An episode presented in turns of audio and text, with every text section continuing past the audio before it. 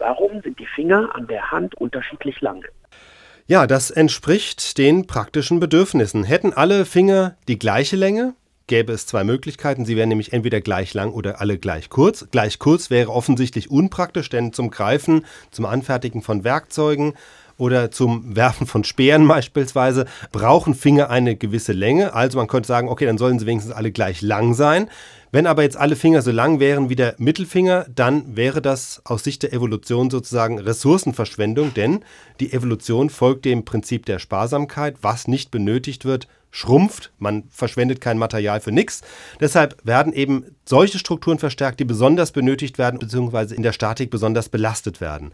Und da spiegelt im Grunde die Länge der Finger die durchschnittliche Belastung der Finger. Das heißt, wenn du einen Ball wirfst, Doris, ja, oder an einem Ast Klimmzüge machst, dann ist der Mittelfinger am stärksten belastet, am zweitstärksten der Ringfinger und dann kommt der Zeigefinger, der vor allem dann mehr so bei feinmotorischen Tätigkeiten stärker beansprucht wird. Und man kann sich diese Hierarchie ganz schön veranschaulichen. Ich habe hier mal einen Ball mitgebracht, so, so ein Wurfball, so eine Art okay. Tennisball. Wenn du jetzt da die Finger gemütlich drumherum legst, also mhm. sozusagen als würdest du den jetzt werfen wollen, dann schau mal, wo deine Finger liegen. Die Fingerkuppen bilden nämlich eine Ebene. Die liegen liegen sozusagen auf einer Linie. Ziemlich, ja. Mhm. ja. Und das spiegelt im Grunde genau die unterschiedliche Belastung. Also der lange Mittelfinger sucht sich die Stelle am Ball mit dem größten Umfang, der wickelt sich so drumherum, das ist sozusagen der Äquator des Balls, ja, äh, weil von ihm beim Halten und beim Werfen dann auch die meiste Kraft ausgeht. Also wenn du den Ball jetzt werfen würdest, würdest du merken, okay, der Mittelfinger ist in der Mitte, von dem geht die Kraft aus. Die Mach beiden, ich jetzt nicht, aber. Machst du jetzt hoffentlich nicht, genau. Die beiden anderen Finger, rechts und links daneben, Zeigefinger, Ringfinger, die sind auch nicht unwichtig, aber halt ein bisschen kürzer. Die sind auch an Stellen, wo der Umfang ein bisschen kürzer größer ist. So und so kann man sich das vorstellen. Und dann gibt es natürlich noch den Daumen.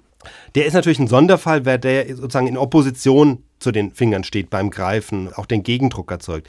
Der Daumen ist auch ein bisschen dicker dafür, ist aber übrigens gar nicht so kurz, wie er aussieht, weil wenn man die Länge von Fingern misst, dann muss man ja wirklich vom Ansatz der Finger aus sehen. Und der Daumen, der Ansatz ist ein bisschen tiefer in der Hand versteckt. Das heißt, wenn du mit der linken Hand deinen rechten Daumen mal bemisst, ja, mit zwischen den. Ja, mache ich jetzt. So, und dann, mhm. dann ist die Länge, die absolute Länge des Daumens nicht viel kürzer Stimmt. als die des Mittelfingers, wenn du ihn wirklich vom Ansatz her wow, misst. Also ja. mhm. äh, man darf nicht denken, der Daumen ist besonders kurz. Hm, aber jetzt fällt mir nur ein, es wird ja auch immer gesagt, dass bei Männern der Ringfinger länger sei als der Zeigefinger und bei Frauen ist es umgekehrt, also bei mir auch. Stimmt, ja. Bei Männern ist meist der Ringfinger länger, bei Frauen sind die Finger entweder gleich lang oder aber der Zeigefinger ist länger und da haben die Anatomen in den letzten Jahren noch viel mehr herausbekommen. Zumindest bei Männern gibt es eine Korrelation und jetzt ähm, mhm. hinhören, ja. Also je länger der Ringfinger im Verhältnis zum Zeigefinger, desto größer sind statistisch auch Hoden und Penis. Ist wirklich so.